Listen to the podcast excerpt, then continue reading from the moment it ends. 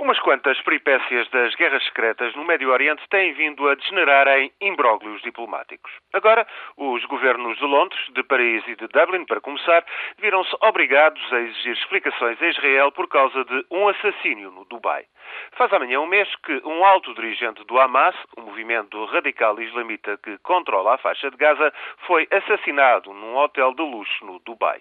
O palestiniano estava envolvido na compra de equipamento militar e o seu assassínio foi, ao que tudo indica, obra dos serviços secretos de Israel. Até aqui, nada de novo. Nos últimos meses, não faltaram o assassínio estranho de um físico iraniano e atentados por explicar no Líbano e na Jordânia, coisas que se vão sabendo de uma imensa guerra secreta. No caso do Dubai, os agentes da Mossad foram claramente identificados por câmaras de vigilância usaram passaportes falsos, como é de regra.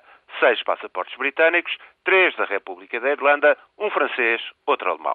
Ora, o que é de veras estranho é que tenham também usurpado as identidades de sete judeus israelitas de origem britânica, todos residentes em Israel, e que agora confessam a sua estupefação.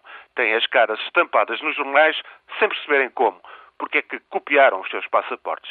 A Interpol, entretanto, emitiu mandados de captura contra os portadores dos passaportes, mesmo tendo em conta que se tratam de óbvias falsificações. A Interpol justificou a ordem de detenção internacional como medida de prevenção, ainda que a real identidade dos 10 homens e uma mulher suspeitos do assassínio seja uma incógnita. O caso não para, no entanto, de se complicar. Gentes do Hamas e da Fatah trocam acusações sobre envolvimento no ataque fatal.